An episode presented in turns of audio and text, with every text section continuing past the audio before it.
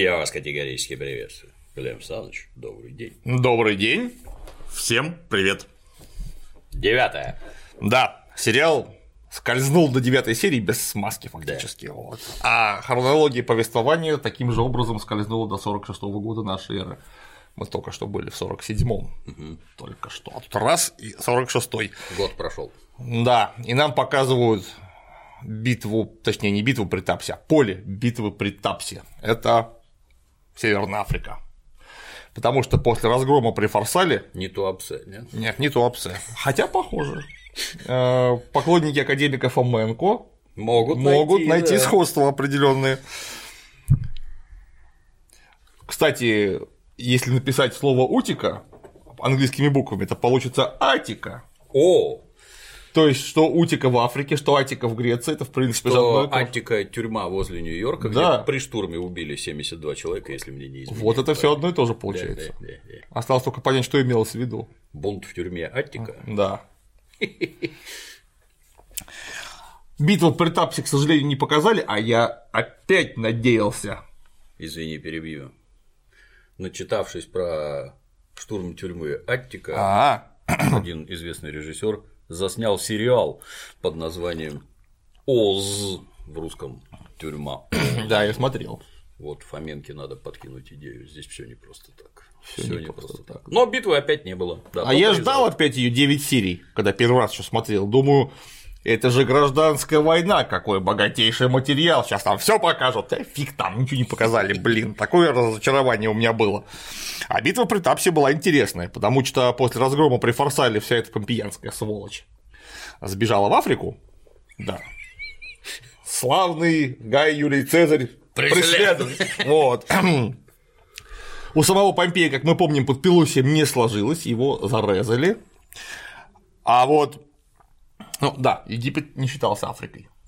Африка это вот то, что теперь Тунис, он же Карфаген и так далее. Это вот Африка. Египет отдельно. Египет. Да, Египет это Египет. И вот в Африку к своим старым друзьям, а именно к нумидийцам, к царю Юбе, Юба. Я его почему-то назвал Джуба. Извините. бывает, бывает, Увлекся. бывает, да, был напуган. Да. Мощью. мощью, да, повествования. Так вот, к своему другану нумидийскому царю Юбе сбежал, естественно, Марк Порций Катон. И, естественно, человек с коротким именем Квинт Цицилий Метел Пий Сципион Назика, которого мы зовем попросту Сципион. Кстати, оба джентльмена, которые воевали против Цезаря, очень интересно, в свое время Квин Цицилий Метел Пий Сципион Назику Марка Порция Катона младшего вел невесту. Но они не поссорились. Из-за бабы. Чего-то, собственно, да. да. Ну вот. И вот они оказались в Северной Африке и стали готовить там сопротивление. И у них были очень хорошие шансы. Почему? Потому что Юба, командир нумидийцев, который, в общем, был последовательный сторонник оптиматов, мог предоставить им очень серьезную конницу, которая, самое главное, была местная, то есть она отлично знала местность, работала на местности, плюс у него были боевые слоны. Нумидийцев, кстати, постоянно представляют в виде негров. Вот когда в прошлой серии пытались шлепнуть Клеопатру, отправили по ее следу нумидийцев. Это Я такие думал, были. что это нубийцы. А, ну, нубийцев отправили. Мне, мне показалось. А я смотрел в, в неправильном переводе, и мне там сказали нумидийцы. Нубийцы, они же из верховьев. А, ну да, да, да, да, да. Вот нумидийцев Они почему- конкретно черные. Это-то, конечно, нет. Я, э, ну, видимо, да. Так вот, нумидийцы тоже, тоже почему-то считают, что это тоже негры. Нет, это берберы. То есть семитские, Цветные. семитские племена такие, такие смугленькие. Не, не черные, а смугленькие. Чернявенькие. Смугленькие. Да, если посмотреть на портрет царя Юба, это прям вот такой, прям такой с бородой такой манджахет. Скульптурный, естественно, портрет.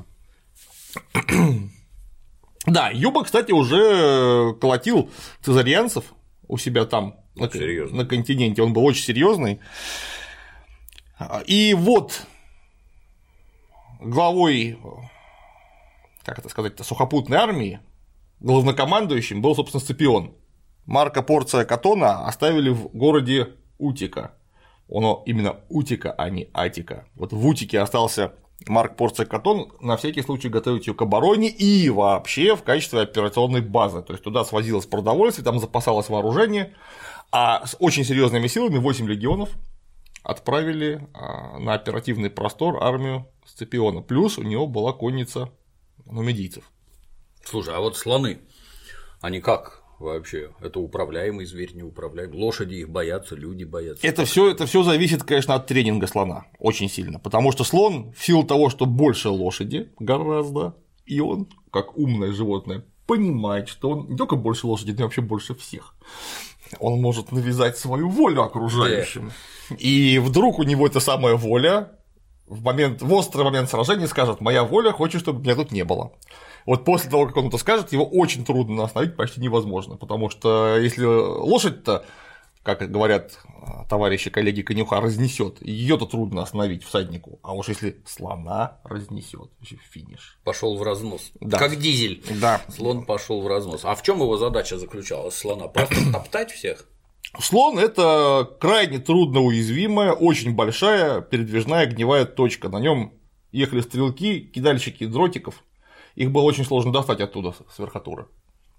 Вот. При этом в рукопашном со слоном очень сложно, потому что страшно. Слон просто хоботом двинет, и все, ни доспехи не спасут ничего. Если наступит, то уже три раза не спасет. Поэтому слон еще и ко всему прочему чудовищный психологический эффект имел. Я когда был маленький, читал про бушменов, наверное. Бушмены же вообще гномы какие-то. Да, ну много. Они забегали к слону сзаду и резали ему ахилловые сухожилия, если у него такие есть. Есть, конечно, у всех есть. Подрезали сзади, и дальше слон ходить не мог. Терял ходовые качества, падал и его ели сразу. Ну, как любая единица на поле боя, неуязвимых нет. Слон тоже вполне уязвимый, у него есть слабые места, и а, наверное, дольше всех употреблявшие слонов в военном деле таиландцы. У них там эти карликовые слоны, которых хоть и карликовые, они все равно больше лошади заметно. Вот они выделяли к экипажу слона еще четырех человек со щитами, которые около ног бежали, прикрывали ноги. Толково. Вот. А вот э, африканский слон, он же больше, чем индийский, да? Говорят, больше. индийский слон добрее, ласковее и умнее. Такое. Да? Да. Чем? Ну, в том смысле, что его дрессировать легче. Камасутру читал ну, или что там, слон индийский? Не знаю. Хоботом ловчее пользуется. Дрессировать легче. Так вот, слон очень сильно зависит от тренировки. Когда слон находится в постоянном тренинге и дрессуре, он и на поле боя лучше себя ведет. А то, что употребляли при тапсе, видимо, было не очень. А, причем Цезарь, как нам говорят источники, некоторые свои войска, зная, что будут слоны с той стороны, завел своих слонов с целью того, чтобы лошади и солдаты привыкали угу. к их виду, запаху, этому реву, который они хоботом издают, хлопанью ушей чудовищному. Там вот, кстати, неоднократно же наблюдал, все эти тайцы, индусы, они слонов используют на всяких этих строительных работах, бревна таскать, еще что-то. Может, скажете, у вашего птеродактиля силы слабые, что он бревна таскать не может. Вот у них они задействованы в труде, а в Африке я что-то не слышал, чтобы они ну, где-то они, трудились. Они труднее дрессировки поддаются, они злее. Так надо их работать заставлять, тогда они в ум приходят, по вот. всей видимости, а в Африке делать нечего. А в Африке делать нечего. Ну это же не Индия. И плюс они же жрут. Вот, Конечно. кстати, к вопросу, когда Гонибал через Альпы шел, говорят, слон сжирает чуть ли не 200 кило жратвы за день. Охотно верю, глядя, так сказать, на его жало, в него влезет. Или читая книжку Хаджана Средин, где для того, чтобы наказать кишлак, туда ставили на постой слона. Это примерно как подарить линкор или еще что-то. Чили. Разорить государство. Так, и вот слоны. А сколько их там количество было? До 60 человек слонов. Много. Но с одной стороны много, с другой стороны не очень. То есть, чтобы обеспечить там, а, тотальный какой-то перевес, этого не хватило бы. И Цезарь построил свои войска, в общем, довольно традиционным способом, с кавалерией на флангах и пехотой в центре, а напротив построились примерно таким же образом войска Сципиона. Только на флангах еще были слоны. Э, извините, а Сципион это родственник Сципиона, который Ганнибала раздолбил. Да, да, это был э, родственник Сципиона, и поэтому считалось, что в Африке Сципионы вообще поражение потерпеть не могут. Такое было предсказание. Ясновидящих. Да. Тогдашние битвы экстрасенсов. Да, ну, понимаешь, если уже Гнибала уже разбили, то уж чего теперь-то? с вами-то с козлами. Конечно. И считалось, что Сципион, Сципион э, как только окажется в Африке, все, всем кранты сразу. Вот, потому что э, в, в Африке Цезарь теряет волю, а Сципион наоборот. Обретает, да. Обретает. А вот у него вот это в конце приписано как ты сказал? Назика. Назика, да. Это ж аниме какое-то есть. Навсекая, которое переводит. Навсекая. Навсекая. Насикая, блин. Это что такое? Не знаю, надо посмотреть. Я все забываю посмотреть, как это имя полностью переводится. Это какой-нибудь Суворов. Рымникский. Ну, типа того, что. Ну, не знаю, надо посмотреть. Я говорю, что я никак не могу дойти до того, чтобы посмотреть, что, блин, значит все его кликухи. Очень много кликух, и каждый раз теряюсь, думаю, блин, какое красивое имя. Меня зовут в четыре раза короче. А на каком расстоянии слона от слона ставили? Как, Не знаю. Как гаубицы там Не знаю, их-? Сколько слонов на, на километр Их, их плотно надо? ставить нельзя было, конечно. Тем более, что это же метательное средство. Едут метальщики сверху, то есть их нельзя ставить вплотную. Мгм. То есть они должны, теоретически, как я понимаю, должны были войти в расположение неприятеля в строй и фланкировать огнем его с двух сторон. Те самые слоны. По этому поводу книжка хорошая есть про слонов. Я думал, художественный фильм Братва и кольцо, где там Ну, в третьей серии на слонах Там не, атаку. там не слоны, а какие-то диплодоки фактически с бивнями, уже очень, очень большие. из Афганистана. Да. Под музыку Мустафа Ибрагим. Ала, ала, ала, I pray for you. Все помню. Да. Да, так вот. Тут как раз случилась знаменитая история, когда почему-то а, первый ряд легионеров, ну, понятно, когорт, леги- первый ряд когорт вдруг решил, что отдан приказ к атаке со стороны Цезаря. И они ломанулись в атаку без команды. При том, что Центурионы-то как бы знали, что ничего такого не было, и пытались их остановить, но солдаты сказали, что ничего подобного, нам уже дали приказ, мы все, мы пошли. И все это, значит, Ломанулись. все это ломанулось в атаку, и Цезарь тогда отдал по всем войскам пароль счастья, и это означало приказ к общей атаке. Мгм. Вот, то есть И вот все ломанулись следом. и все пошли, к- ну, когда, конечно, ломанулись, говорят, это представляю себе, что как эти американские регбисты с разбегу побежали. То есть это не художественный фильм «Храброе сердце», Нет. где сначала 100-метровку бегут, а дальше кувыркаясь Да. друг через друга, там Нет. начинается замес. Нет, нет, нет, это я думаю, что если они шли со стати... если они ломанулись со скоростью 70 шагов в минуту, это было быстро. «Храброе сердце» мы хотели года три назад разобрать. Да. Мы уже приблизились. Уже очень близко. Да, э, Цезарь, понимая, что на флангах может быть беда, он усилил свою конницу до пяти когорт пехоты конницы, придал специально, чтобы тормозить слонов. Плюс там находились вспомогательные войска, лучники. По слонам принялись стрелять массированно. Слоны потеряли волю при звуках дудки, Мгм. вот, и побежали. Как только побежали слоны, немедленно Побежали все с поля боя уехала конница царя Юбы. Ловко. Сказали, что что-то тут не то. Активно поддержал. Да, активно поддержал паническое бегство. А Вот после чего, в общем, ненадежная пехота Сципиона, которая не могла встать ни по мотивированности, ни по обученности, что с уже обстрелянными ветеранами Цезаря, она начала обходить с фланга, сгибать фланги, захватывать лагеря сзади. Собственно говоря, Юбы захватили лагерь, захватили лагерь Сципиона э, походный. А, да, собственно. Так как э, атака была без команды начата, Мгм. то первое столкновение со слонами получили не лучники на флангах, а один из легионов, который стоял, формировал линию центра, пятый легион. Вот, и пятый легион как раз метанием дротиков слонов смог остановить и от- и отбросить. Пятый противослоновый. За что потом на знамени у него был слон, собственно. О, Вот. Назывался он почему-то легион жаворонков. оригинально. Вот. Пятый слонобойный легион, короче говоря, победил. Да, ну и, в общем, сражение было очень ожесточенное. Это для цезарианских войн практически беспрецедентный случай, когда пленных принялись резать. Потому что зачем их резать, их же можно себе в армию забрать. И они будут нормально у тебя воевать. Нет, тут ветераны были Я в такой думаю- ярости, что они принялись резать Я пленных. думаю, любовь Цезаря к прощению всех на свете Утомило окружающих. остальных люто бесил. Там, говорят, и офицеров порезали своих. которые тоже работали на Госдеп, по всей видимости. Да? Ну, вот это беспрецедентный случай, потому что обычно Цезарь ничего подобного не допускал. Вот. Но тут он и в самом начале управление сражением потерял. В общем-то, сыграла роль э, лучшая выучка войск, лучшая их мотивированность и грамотная расстановка в самом начале.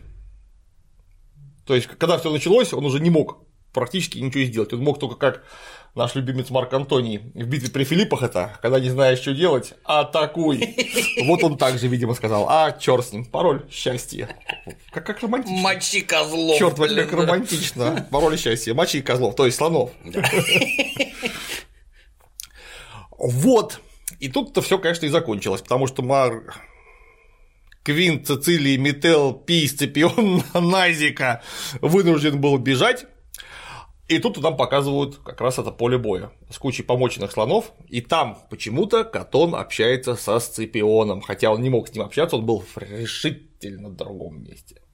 Потому что Сципион шел деблокировать осажденный Тапс, а Катон, был в Утике. В Утике. В Утике. Совершенно в другом месте, да даже не очень-то и близко, прямо скажем так. Если, если конечно, не, не смотреть на глобус, там на глобусе между ними мизинец не поместится, ага. а в общем довольно далеко. Пешком далеко. Пешком далековато. Поэтому они не могли общаться на поле боя никак вообще. Но тут они на пару отправились в Утику. А тут они решили, о, пойдем в Утику, а что говорит там? Там еда и кровь, а Катона говорит, а мне это все не надо. Тогда хоть поспать. Поспать хорошо. Да. Пошли. Пошли. И вот они пришли в Утику заняли какую-то лачугу, хибару, хотя, конечно, повторяю, Утика в это время это был укрепленный город, где Катон концентрировал продовольствие и военное снаряжение, там все было в порядке, там не могло быть такой разрухи и заброшенных домов. Ну и жил он, наверное, не в сарае. Ну нет, конечно. Он там фактически был генерал-губернатор. А сама Утика, это же была старая финикийская колония, это был серьезнейший город с серьезными стенами. Там все было в полном порядке в этой самой утике. Ну, короче говоря, в фильме нам показывают, что эти, значит, два странных человека, а именно Сципион и, еще более странный Катон, это 46 год, ему было в этот момент а, Катон 95 -го года рождения. Ну, там такой свирепый дедушка. Ему, стало быть, был 51 год, если я правильно понимаю, да? То есть он был, во-первых, а, младше Цезаря, б, так как это был стоик, он постоянно занимался спортом и соблюдал диету и не бухал, он был в замечательной физической форме. Вот, и ну, достаточно посмотреть на его портретное изображение э, там, э, из излета жизни. Ну да, там, конечно, нифига не, не стройный, э, так сказать, светлоокий юноша, просто серьезный мужчина, такой сухощавый слегка, ну такой дедушка там столетний, как нам показали, это нет, конечно. Вот. Ну и тут, пока они там кушают, Катон сбегает в отхожее место, прихватив с собой ножик, и там себе его втыкает Харакири. В Подребере. Сипукнул фактически. Да. Покончил жизнь героической сипукой. Я все время думал, что они на мечи бросались, потому что воткнуть в себя такую дуру, это, ну, упадешь, наверное, воткнется. А тут он это как самурай. Он как стоик считал правильным претерпеть перед смертью все, что положено, а тоже бросаться, что это такое. Суров. А, очень хорошо нам это описал Плутарх в сравнительных жизнеописаниях, потому что когда у Сципиона все не сложилось, и в Утике получили известие о разгроме, тут, естественно, немедленно сложились две партии, которые говорят, будем Утику оборонять, другие говорят, нет, все пропало, бежим отсюда. И возобладала партия бегунов. Катон, конечно, собирался обороняться, но когда понял, что обороняться не получится, просто в силу, того, в силу того, что у тебя половина людей не хочет просто этого делать. Но снаряжение людей для борьбы с негодяем Цезарем сохранить надо, он возглавил эвакуацию в первую очередь. И эвакуир... Э, а, убедившись, что люди эвакуируются, он пришел домой, взял диалоги Платона, принялся их читать, собрал оставшихся приятелей. Это значит, прочитал диалоги Платона, оставил их бухать, сам пошел спать. Там взял то ли меч, то ли кинжал, непонятно, и на кровати воткнул в себя, именно что воткнул. Но так как у него была ранена рука, она дрогнула, вместо того, чтобы воткнуть в сердце, распорол себе живот. А... себе дрогнул. Ну, там система такая, что он в подреберье должен был снизу воткнуть. Вот. Но рука была больная, и поэтому у него меч пошел не не снизу вверх, а прямо. Трактор вот. пошел поперек борозды. И он, как самурай, собственно, себе вспорол живот. Естественно, от боли упал с кровати, уронил э, доску э, с какой-то настольной игрой. Загремел. Да, загремело, все вбежали, нашли его в таком состоянии, прибежал лекарь, попытался его там зашить, он опять же от боли пришел в себя, толкнул лекаря, разодрал себе то, что успели зашить руками и скончался. Ну, вообще это, конечно, под ребра загнать. Вручную. До сердца. Орел. Орел, орел. Где-то он такого наслышался. Так кто-то другой делал. А так это же очень модно было среди стоиков. Застрелиться. Крепкие духом были. Вот, они специально себя, так сказать, всю жизнь, ну, как, чисто как самураи, доводили до такого состояния, что все посрать вообще. Круто. Вот. А Квинт Метел Сципион потом еще выдержал одно сражение, правда, это раз морское, около Гиппон-Рея, это современный Алжир, Угу. где его побил Публий Ситий, после чего вот он-то как раз бросился на меч. Вот. То есть, когда показали в кино сразу после того, как покончил жизнь самоубийством Катон, Сципион, значит, его похоронил, Погребальный костер. погребальный костер там догорает, и он своему подручному говорит, а, типа, режь смелее, сынок. Вот, Ничего подобного, самостоятельно. И проиграв морское сражение. То есть все, А. все пропало. А они вот людей действительно кремировали, да? То есть жгли. Ну, это да, у римлян это был, это был, собственно, с- э, стандартный римский погребальный ритуал. А они им перед тем, как сжечь там сухожилия резали, нет? Я не знаю. А то, когда труп горит, он А их, же зама- Постоянно. а их же заматывали очень плотно. принимает интересные Их позы. же заматывали супер плотно, поэтому я думаю, что это как-то это должно было парировать такие некрасивые штуки. Ну, Тапс – это, в общем, предпоследняя большая битва, которая была в гражданской войне, осталась только в Испании Мутина. А, Мунда, прошу прощения, битва при Мунде э, в Испании. Э, И тут как раз при Тапсе были очень, почти все видные антицезарианцы, там был и Афраний, там был и бывший его генерал Тит Лабиен, все они разбежались, те, кого не перебили, и собрались после этого в Испании, кроме вышеозначенных Катона и Сципиона. Сципиона. Соответственно, туда там Секст Помпей убежал, Гней Помпей младший убежал, вот вся эта сволочь. Мгм. Вот, ну а войска возвращаются после этого в Рим, в кино. И там куча трогательных сцен, как Варен жутко рад видеть жену с детьми, Пула жутко рад видеть рабыню Ирину, которую он в свое время отвязал от Фаркопа золотонос на телеге. Арина за время его отсутствия успела освоить латынь, что я прям думаю, ничего себе, с, так- с какой скоростью это в стране изучаемого языка язык впитывается. А ты в латыни как? Силен, не силен? Слушай, в свое время, пока мы учили латынь, мы, мы учили 5 лет в ВУЗе Латынь. латынь, да, с первого по пятый курс. Потому что у нас есть две кафедры, где страшно учат латынь. Это кафедра истории античности и через стеночку кафедра истории средних веков, потому что и там, и там латынь нужна кровно для изучения источников. Античников еще греческий заставляют учить пять лет. Ну, по крайней мере, когда я учился, заставляли. Вот мы, когда закончили, мы могли худо-бедно на латыни изъясняться. А наши девчонки до сих пор выделываются, переписываются ВКонтакте только на латыни. Когда им что-нибудь пишешь, они на латыни отвечают, бывает неловко, потому что я все забыл. А говорить на ней полезно, не полезно? А бог его знает, полезно, не полезно. Никто не понимает и звучит круто. Это да. А сильно отличается то, как Цезарь писал от того, как в средние века там всякое. Конечно. В средние века это же вульгарная латынь. Это уже в общем несколько другой язык. Это как э, старославянский от церковнославянского. То есть то, то на, чем писали и говорили, например, там, то, что мы знаем по берестяным грамотам XII века, и э, то, что мы знаем в церковных текстах теперь, то есть мертвый язык церковнославянский, оно, конечно, похоже, и более того, хорошо читая на церковнославянском, ты эти грамоты ос- осилишь. Но это именно что осилишь. Там и ну, короче говоря, грамматика, конечно, осталась, то есть основной строй языка. Ну, в общем, вульгата, вульгарная латынь. Хотя странно, Спортилось. вроде это. Я всегда думал, что вульгата это что-то простонародное.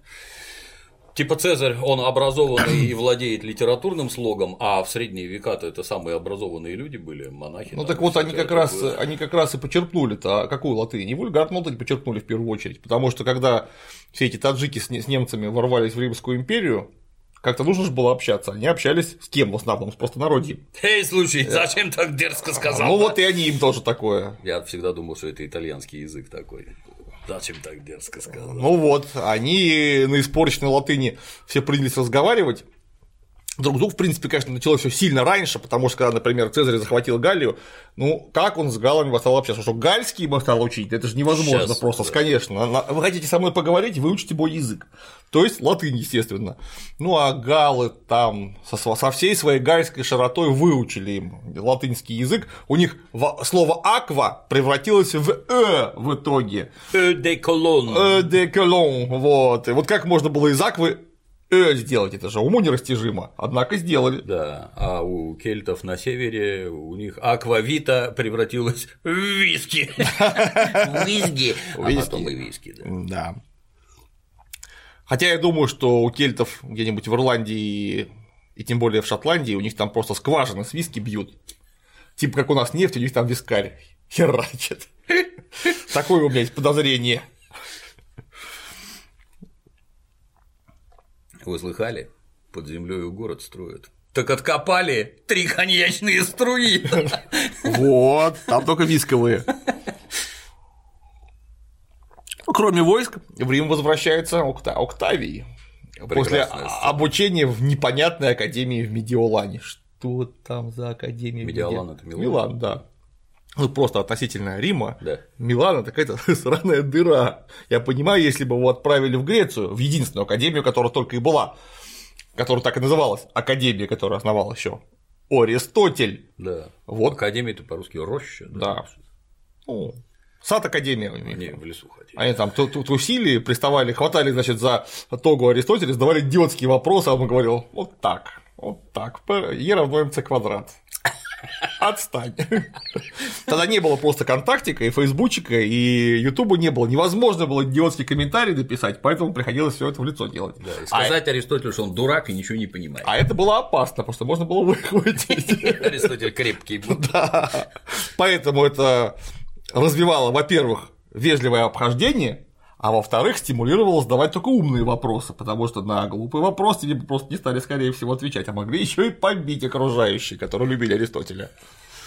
Вот в, ту самую академию он могли. Аристотелевские жополизы, как скажут нам дети. да. Конечно, аристотелевские же полизы могли по- поколотить. Вот, а, э, ну, а, и лайк ставился тоже исключительно вот офлайн, понимаешь, невозможно было нажать на кнопочку, приходилось подойти и выразить свое поощрение, и сказать, за что именно ты почитаешь, для чего нужно было изучить некие труды и выразить это, это материально.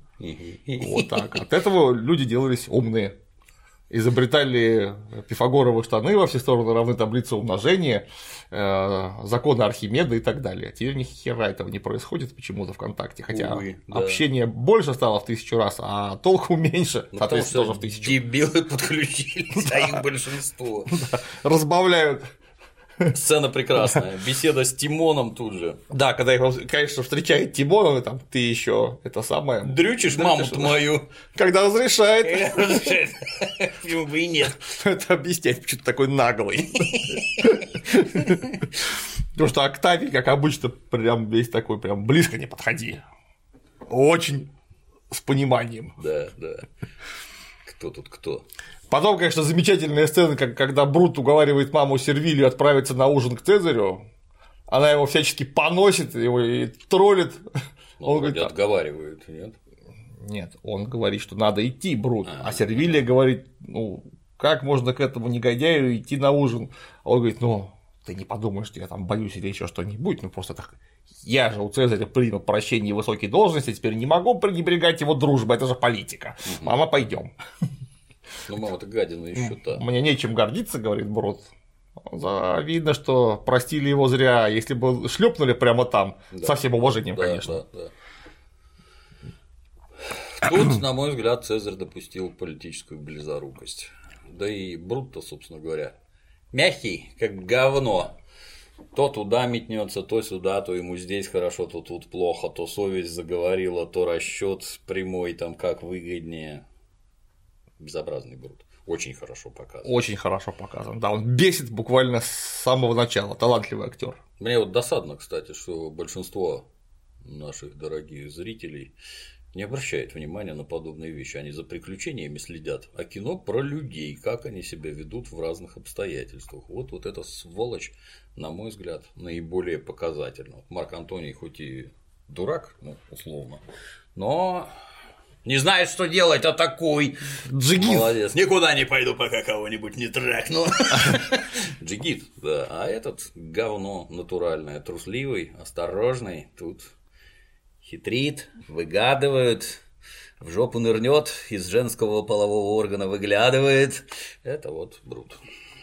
Да, вот Брут, мягкий как говно, прибывает на ужин к Цезарю. Цезарь, конечно, непрерывно хвастается, как он там всех победил, палками разогнал фактически.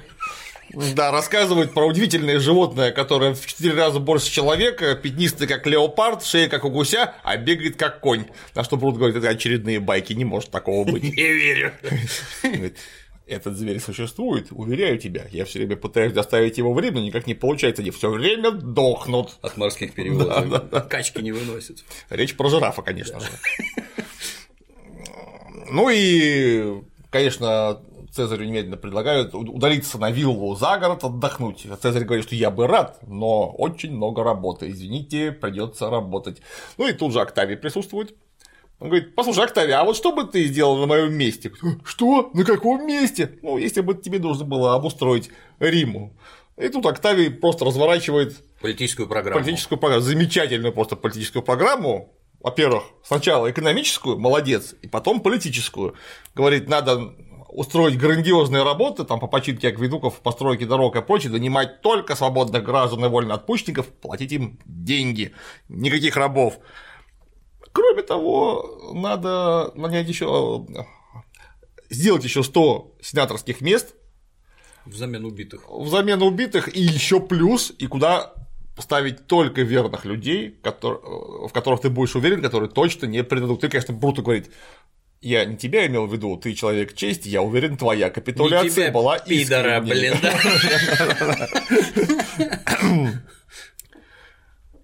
Кстати, это вот так в двух словах приблизительно оно отражает, в общем, политику, которую проводил Цезарь. Не всю, конечно, что он там запретил портить монету, Цезарь, запретил давать деньги в рост гражданам Рима, чтобы не разорялись. А как банковское дело? Без денег в рост. Нет, нет, нет. Какое банковское дело? Гражданин не должен был брать деньги под проценты. За что, собственно говоря, его очень не полюбила а, аристократия, которая резко. Ну, Рим-то из-за войны был сильно разорен, угу. и те, кто имел деньги, мог еще сильнее нажиться, давая да. обедневшим гражданам микрокредиты. Да. Вот это была, видимо, одна из причин, почему в конце концов грохнули. Чем восстановил всех против себя. Да. ну и, конечно, да. Цезарь расширил Сенат, к концу управления там заседало 900 человек. Ого. А было 700? Нет, 300. Было, было, еще меньше. Это сейчас точно не помню. Не важно. Значительно, да. значительно меньше. Ну и, конечно, он ввел туда людей из покоренных народов, которые вроде как тоже должны теперь участвовать в жизни империи. И всей душой за него. Да, и, конечно, всей душой за него. Ну, а Варен в это время привыкает к мирной жизни. Сидит, рассказывает детям про свои подвиги на поле при Тапсе. И тут... Тут стоялась папа. Да. Тут стоялась... И тут мы ломанулись вперед, командиры не смогли нас удержать, и как начали, фигачить войско помпеянцев! А слоны как услышали, как мы орем, да? И тоже побежали, потоптали своих. Смерть! Хаос! И там дети ребенок там вот кто-то расстраивается, всего лишь игра. Очень круто все сделано. Смерть! Хаос! Бодрый папа. Да. Приехал, все рассказал. На кубиках. Ну, а супруга говорит, что ты скучаешь. Может, тебе поработать пойти? Что, в общем-то, конечно, пенсионеру ветерану такое предлагать, это даже какое-то как-то немного унизительно. С другой стороны, он явно скучает. А жена оборотистая вместе со своей сестрой организовали всего лишь мясную лавку, где продают 500 туш рогатого скота в неделю. Неплохо. Это пока папа там с саблей скакал, понимаешь, по Африке. Эти тут, я как развернулись. Ну и в арену от скуки. Что делать-то? Что делать? В общем, подвязается в мясную лавку. Я, конечно, не знаю, насколько это вообще достоверно, потому что а, префект ветеранов, то есть полковник в отставке. Сколько у него денег было? У него та такая была пенсия. Он, видимо, кое-что наверняка еще и награбил по дороге. Это Конечно. гадалки не ходите.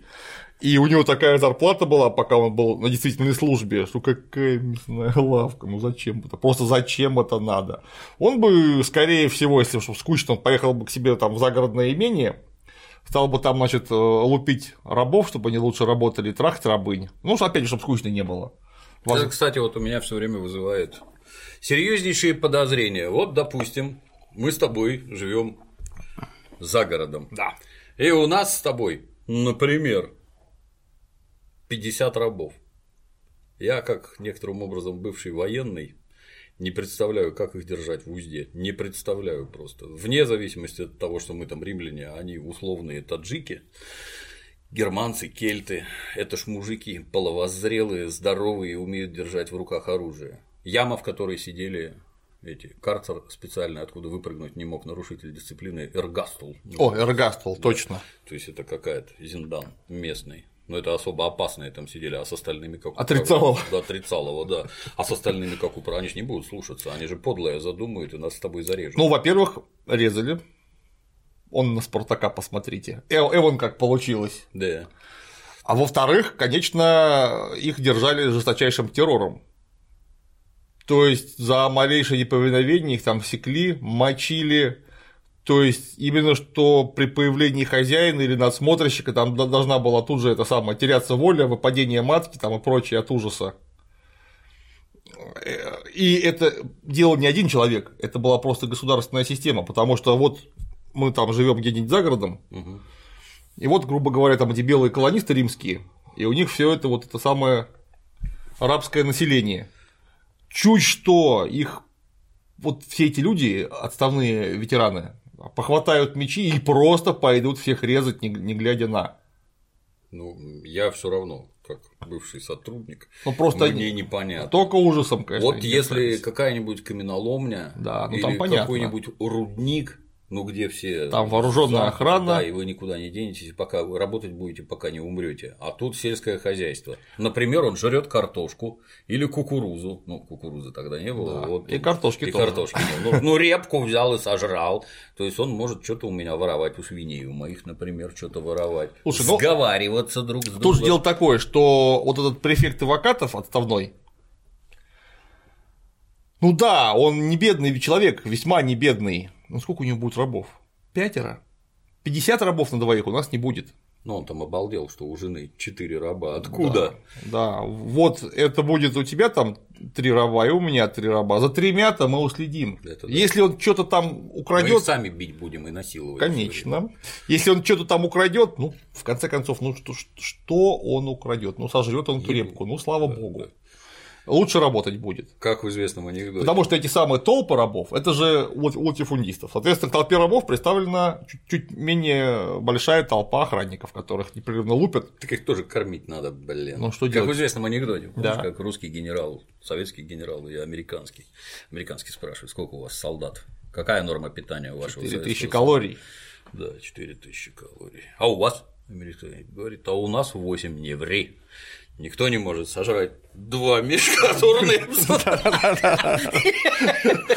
Не, ну ты все правильно говоришь, потому что это все было э, замкнуто во вполне конкретные, чисто количественные показатели, которые Римская империя должна была пересечь, пересекла, и после этого экономически развалилась.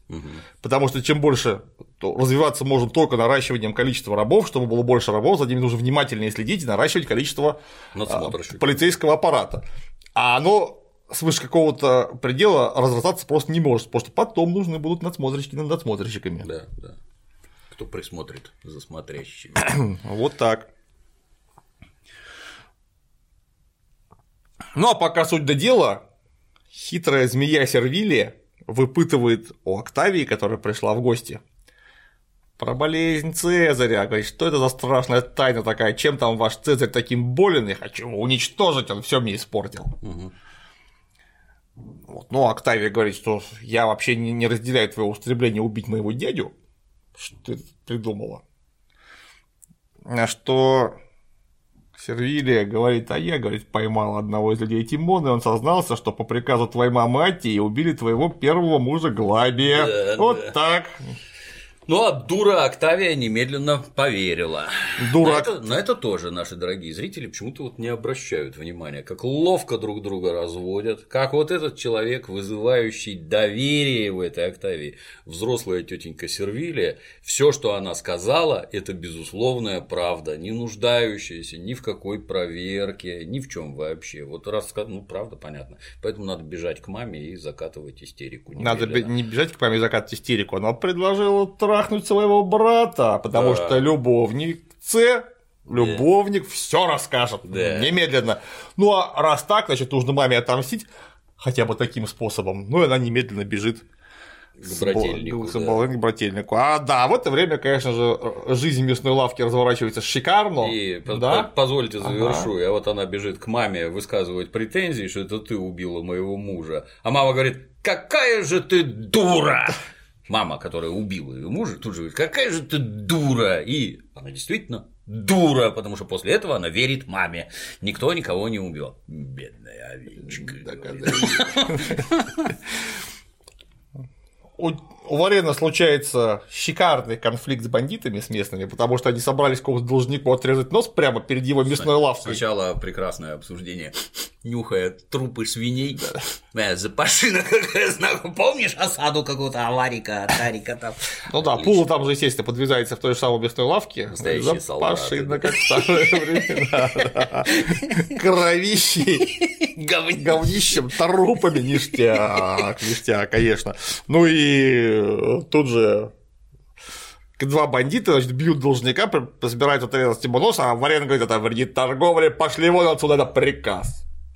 На что бандиты не, не, с непониманием говорят, ты, ты вообще не в армии приказывать тут собрался. После чего получают по мордасам. И говорят, что ну все, теперь тебя убьют. Но оказывается, что это подручные бандита главного со странным именем Эраст, Эраст Фульман. Да. Я еще когда мы первую серию обсуждали, кто этот Эраст Фульман, еврей, немец, что это за Фульман?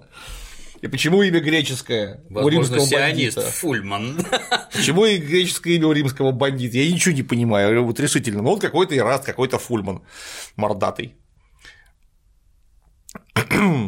Да, ну а тут э, не оба жена Варена сообщает важные сведения, что оказывается, когда все банды помпеянцев из города сбежали, теперь, значит, оставшиеся бандиты захватили власть, убивают кого хотят. А вот банды Помпеи это что такое было? Это ОПГ, которые под Помпеем ходили? Очень сложно сказать, что они вообще имели в виду, но, конечно, так как вот мы в прошлый раз разговаривали, отвечая на вопросы, Рим организован был по трибам, и тут же важно добавить, что еще как демократическое со всех сторон государство по коллегиям.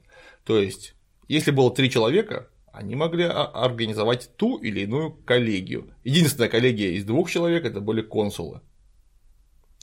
То есть, вот Дементий, ты и я могли бы организовать коллегию разведопросников, например. Угу и зарегистрировать. Называть друг друга коллегами. Да, зарегистрировать это все в римском магистрате, и у нас была бы вот коллегия. Коллегия мельников, которую постоянно поминают, например, в сериале Рим, коллегия там, тех самых которые шкуры выделывают, скорняков, uh-huh. все, все что угодно, все было организовано в эти вот профессиональные коллегии, в том числе бандиты организовывали свои организованно преступные тоже коллеги, которые были, ну, ничем не отличались от, от цеха, например, который занимается булкопекством. И вот коллеги Фульмана. Да. И, видимо, опять же, мы точно не знаем, ну, по крайней мере, я не могу таких сведений привести, тут нужно поднимать а, материалы по римскому праву, по судам, по их, а так как архивы до нас не дошли в массе своей, очень трудно какие-то подробности вычленить. Видимо, конечно же, как любое развитое государство, оно всегда срочно с криминалом серьезным. Видимо, в Риме тоже такое сращивание с криминалом, возможно, имело место. Хотя, конечно, это чисто предположительная реконструкция, потому что американский сериал, в Америке именно так и обстоят дела. Ну и они переносят свои представления о государстве на там, две с лишним тысячи лет назад. Ну, я бы тебе так сказал, чисто как практик. Даже если вокруг со страшной силой блюдется закон, как, например, в светозарных Соединенных Штатах, если блюдется закон, есть ряд вещей, которые с помощью закона не решить никак.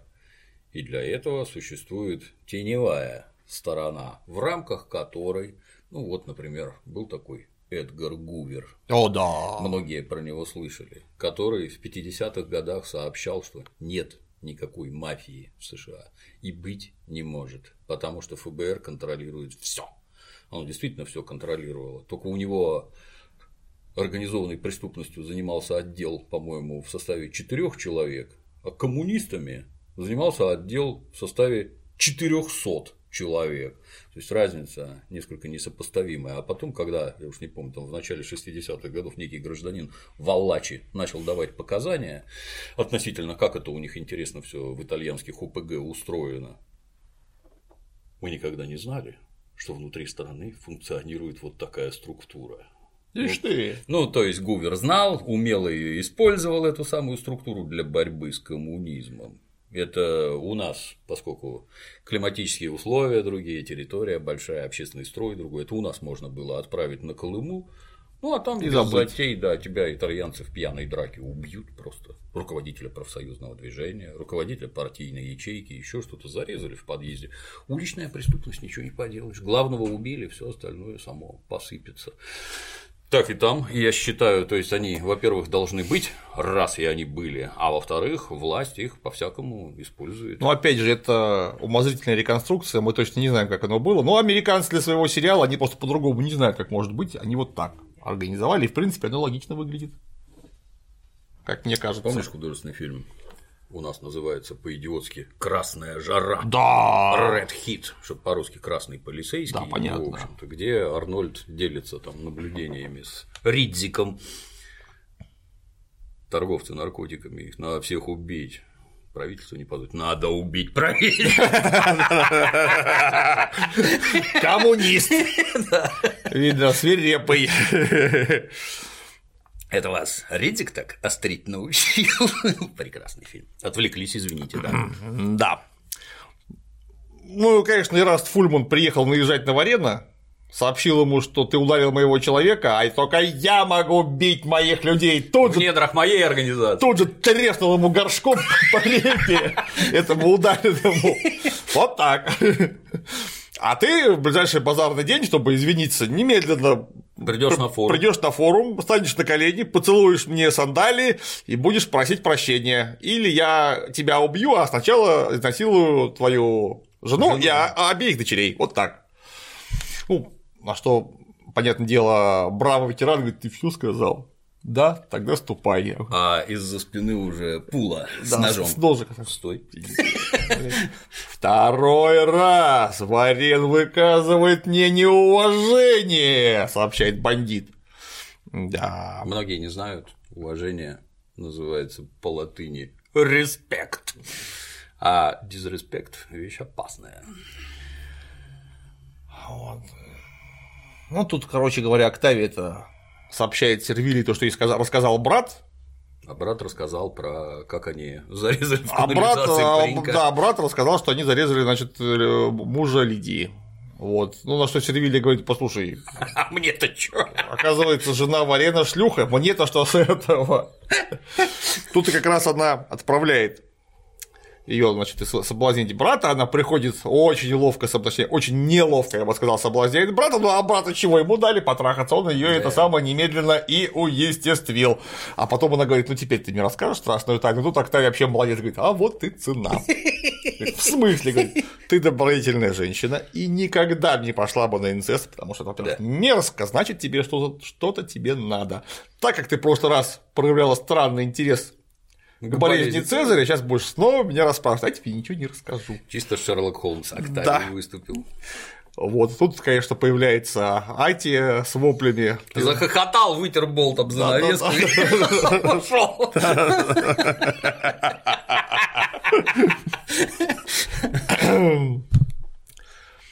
Ади, естественно, в шоке, потому что лупит э, Октавия. Октавия говорит, что я твой сын, но я уже не ребенок. Ты не сможешь меня ударить. Говорит, а неужели? Маленький извращенец, ты трахал свою сестру.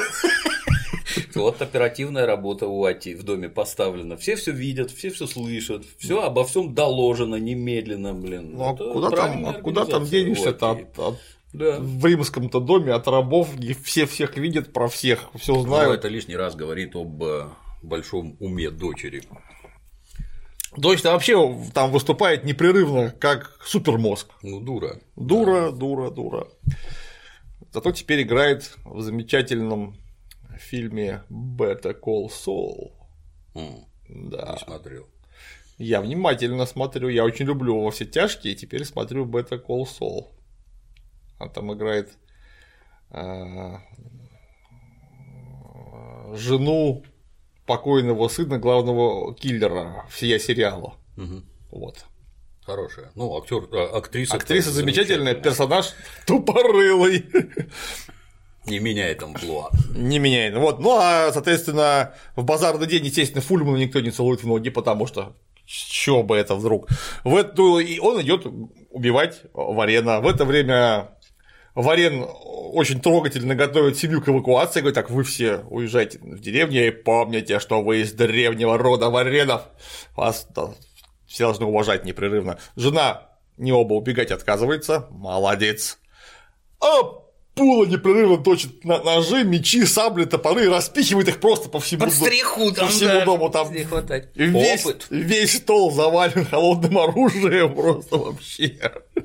Он так ходит, так присматривает, что сейчас понят. Отсюда не так. так. Я вот сразу подумал, знаешь, что они это вот так много, потому что, как я понимаю, оно из рук вываливается, типа, может, в крови, может, соскользнуть, может, не выдернуть, когда между ребер. Вот, Вот это скорее всего, Вот да. Это, кстати, что когда под ребра запихивать, многие не в курсе, что ножи, которые втыкают между ребер, их не вытащить. потом. Очень, очень тяжело. Ну так вот, если ножи, то желательно в ноже для такого дела, как только затевается подобное мероприятие, неплохо просверлить отверстие и продеть веревочку, чтобы оно. Почему у них веревочек не было? Руке Римляне тем- темляков не употребляли. Странно. Дело-то нужное. Ну, так как легионеров учили колоть очень, очень хорошо, они старались в ребра не тыкать. Если они в самом деле специалисты, В пузо, да? в пузо, за ключицу, в шею, а Там, вот где не застрянет. там, где, скорее всего, не застрянет, да, потому что в ребра это шпагой хорошо в ребра тыкать, потому что она узкая, ее очень плохо зажимает шпагу. Поэтому, собственно говоря, Для этого она и сделана. она для этого, во-первых, а, сделана, б, до сих пор, когда ставят укол на спортивном фехтовании, бывает укол в пронации и укол Супина. в супинации, точнее, наоборот, в пронации и в супинации. То есть, клинок должен идти строго параллельно земле. Так или так, чтобы если попадет в ребра, Да. чтобы он скользнул между ребер, а не застрял между. Застрянет. Вот. Хотя, казалось бы, теперь это уже это вообще ни- никакой практического смысла не имеет. Шпага там это самый прутик металлический. Вот, все равно это вот укол супинации, в пронации, все это до сих пор ставится четко Для совершенно. малограмотных в руке мышцы, пронаторы и Да. спинаторы. Ну а вместо Фульмана с бандитами внезапно приходит целый. Место он его чуть-чуть опередил. Ну, буквально. так он вместо, то есть он до того пришел. Эти уж собрались рубиться, а тут объявляются там куча ликторов, приходит с очень сложными вещами Гай Юлий Цезарь, который немедленно выдвигает в арену политическое предложение стать, точнее, баллотироваться в магистраты. И вот на это опять мало внимания обращают. Посмотрите, как перед какими вызовами стоит гражданин Луций Варен. То есть здесь рушат его любимую республику. Как ему кажется. Да.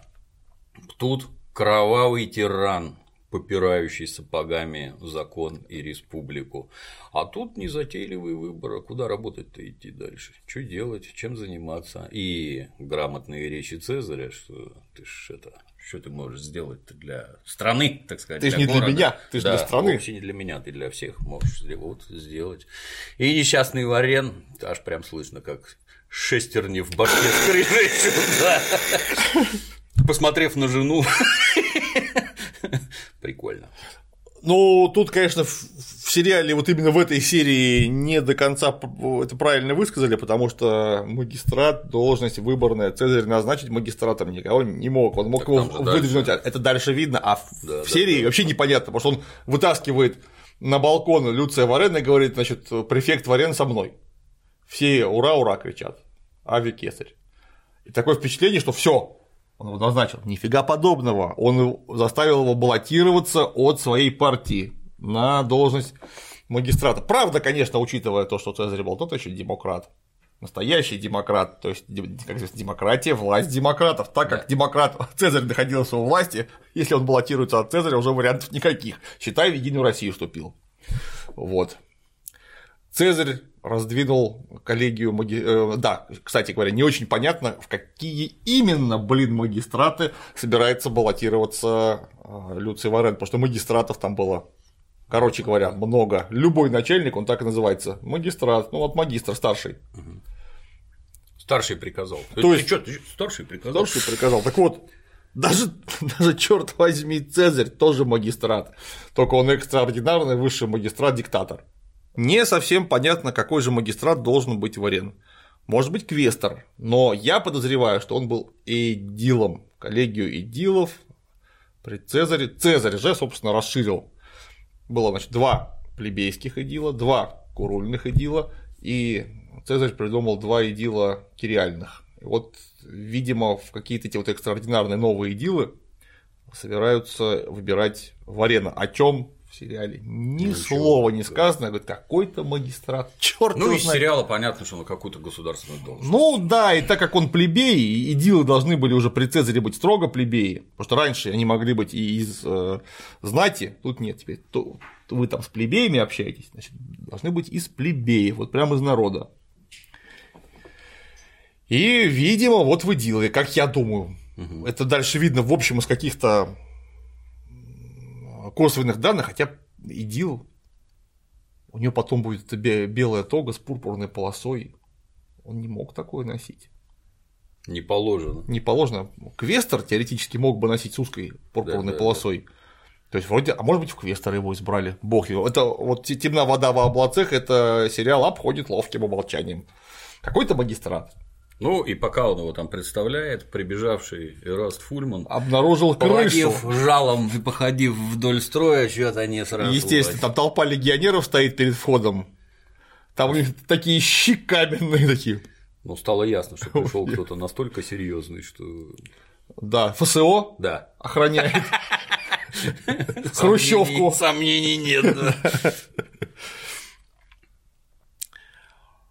Да, ну и фильм заканчивается, ну почти заканчивается тем, что Тит Пула яростно квасит в одно жало во дворе дома, ну потому что теперь уже и в мясной лавке ты не поработаешь, потому что друган и начальник бывший теперь вообще пошел на какое-то чудовищное повышение, а ему что делать? Взлет ракеты. Вот.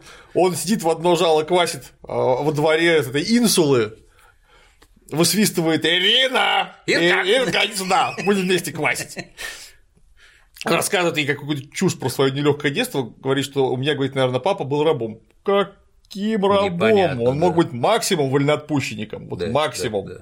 Никаким рабом он папа у него быть физически не мог вообще. Но он, видимо, это надрался как скотина, потому что он сразу сказал, что папу-то я не помню. Uh-huh. И начал придумывать, чтобы разжалобить Ирку. Вот Ирка с ним побухивает, ну, заканчивается все, конечно, коитусом. Да. Незамедлительно. Да. Наконец-то э, Пула решил ей овладеть. Да. Что ждал? Непонятно. 8 серий, не чувство. Да, да. Он не может так просто, как всех ее отшпилить. Странно. А хотя он как хозяин в любую секунду. Да, в любую секунду, конечно. Но видишь ли, у него опять же к ней чувства, он тоже показали хорошо, он не может просто взять так броситься, и как всех своих этих проституток тысячи, а, отчпокать. Нет, надо сначала поговорить. Да. И чтобы любовь. Да, и вот поговорил, и любовь. Правда, и у Ирины показали очень страдальческое лицо, она, видимо, до сих пор а, Пула а, как любимого не воспринимает. Это потом скажется. Вот. Ну а Тимон со своими подручными караулит, естественно, паланкин Сервильи, потому что Атия, змея тоже та еще не могла оставить такой заход внутрь своей семьи. Атия strikes back. Да, отлично спрашивает у Тимона его подручник, да чуть ты в шапочке, так, так Янки Пор сегодня. Что сегодня? Сегодня ты называешь себя после этого евреем, а ты шо мне Ребе? Прекрасно. Ты шо мне Ребе? Тимон отличный еврей. Настоящий боевой Да. молодец. Да, да, сикарий прям. Да. Ну и когда паланкин с рабами Сервилии проезжает мимо, они набрасываются и режут рабов, вытаскивают Сервилию, отрезают ей косы, разрывают ней одежду и бросают ее в пыли. Это адское унижение. Конечно. Это, ну, мало того, что от- отрезали волосы, что, ну, это просто будет видно. Потому что волосы-то, ого, а тут раз и нету. Спросят, а что это у вас с волосами, девушка? Что это вы постриглись? Что это вы, да, внезапно так неаккуратно. Стрижка такая Да, интересная. да, да, да, да, да, придет. А естественно, это же немедленно разойдется слухи. А слухи о чем? О том, что знатную даму, Матрону из хорошего рода, рядом с которой даже появиться в нормальной ситуации все эти, например, евреи не смогли бы, это же просто какая-то пыль под ногами вообще. Тут ее руками трогали, разорвали прилюдно не одежду, отрезали волосы и выбросили. Это унижение жуткое.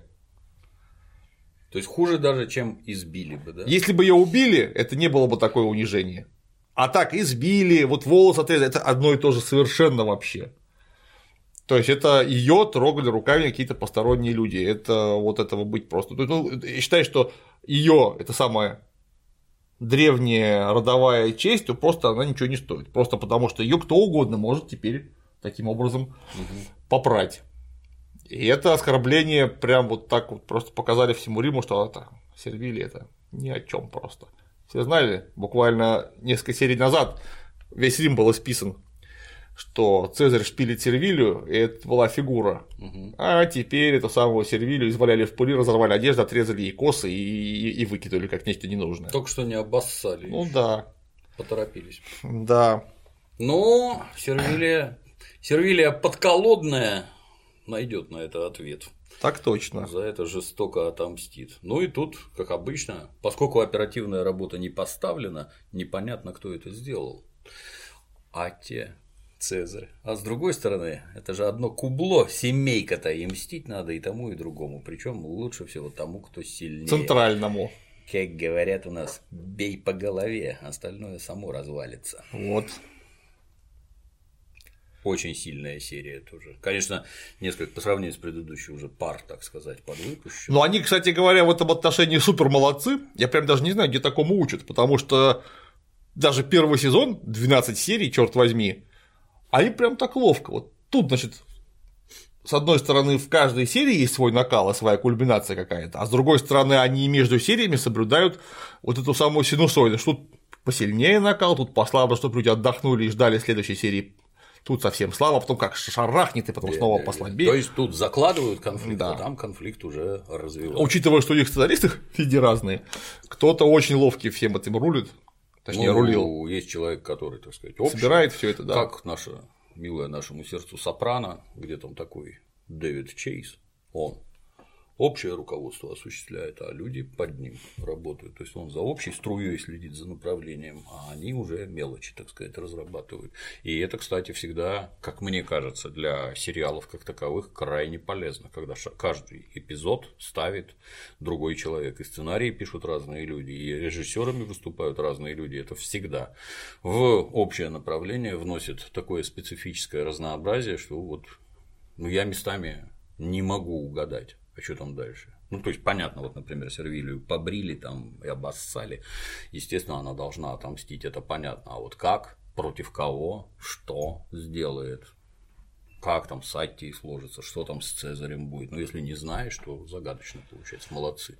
Вот я и говорю, интересно, где такого учат, я бы какую-нибудь книжку про это прочел. Потому что я вроде бы как бы разбираюсь там в текстописании и как это называется, боже мой, интрига разворачиваний, ну прям вот настолько объемное полотно, ну понятно, я сам по себе книжку пишу, я целиком ей хозяин, что захочу, то там внутри и сделаю. А тут такого огромного размера повествования, ну реально огромное, потому что там и сюжетных линий куча, и персонажей просто куча. И это так все вместе лихо заплетено, и еще ко всему прочему, это еще накал драматизма.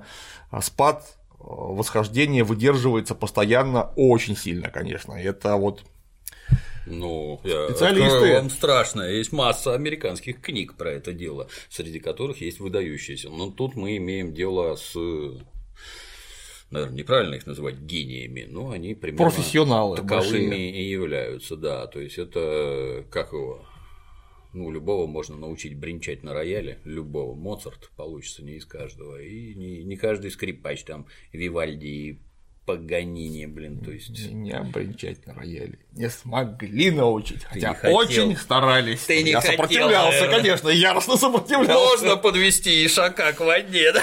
А бренчать его на рояле заставить нельзя. Вот меня нельзя заставить бренчать на рояле, я не дался.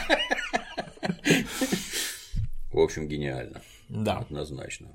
У кого возникли вопросы? Вопросы пишем на oper.ru в комментах под роликом.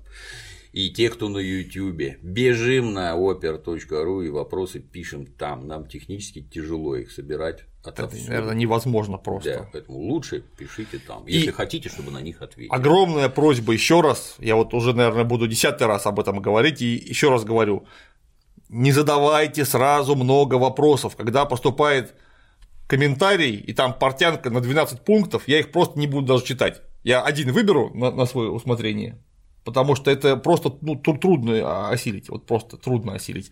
У нас все таки есть некие временные рамки, если вдруг мне поступают вопросы, ответ на которые подразумевает написание монографии о Древнем Риме, извините, я не настолько крут, чтобы это в трех словах уложить. Нет. Книжки мы потом вам покажем, какие надо читать, откуда черпать эти вот знания, так сказать, умения и всякое такое. Спасибо, Клим Иванович. А на сегодня все. До новых встреч. thank you